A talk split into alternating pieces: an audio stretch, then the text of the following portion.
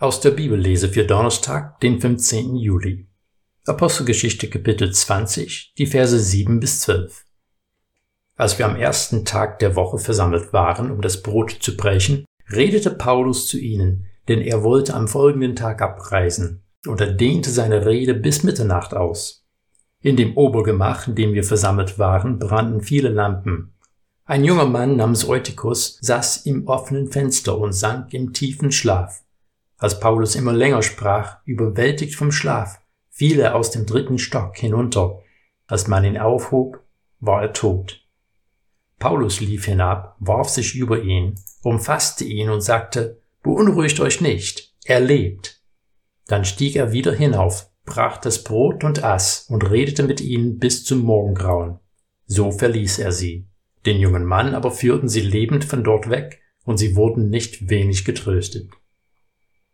Die Geschichte von Eutychus ist ein ungewünschtes Ereignis in der Apostelgeschichte und überhaupt in der Bibel. Mir fällt kein anderer Fall ein, in dem ein Wunder verzogen wurde an jemandem, der an einem Unfall gestorben ist.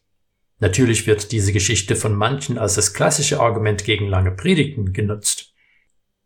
In diesem Fall hatte Paulus einige wertvolle Tage, die er mit der Gemeinde in Troas verbringen konnte. Er wollte die Zeit auskosten und hat lange gelehrt.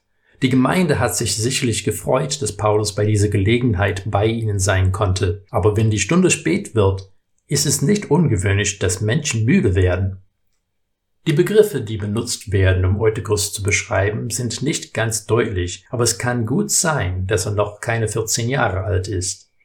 Eutychus war ein häufiger Name unter Sklaven. Das kann bedeuten, dass er einen langen Arbeitstag hinter sich hatte. Lukas erwähnt auch die vielen Lampen im Raum. Ein Hinweis, dass die Luft warm und stickig geworden ist. Obwohl Eutychus im Fenster sitzt, wird er vom Schlaf überwältigt und er fällt zwei Stockwerke in die Tiefe. Paulus verliert keine Zeit in seiner Reaktion. Er rennt hinab und sagt den Anwesenden, beunruhigt euch nicht, er lebt. Paulus warf sich auf den Leichnam von Eutychus und umarmt ihn.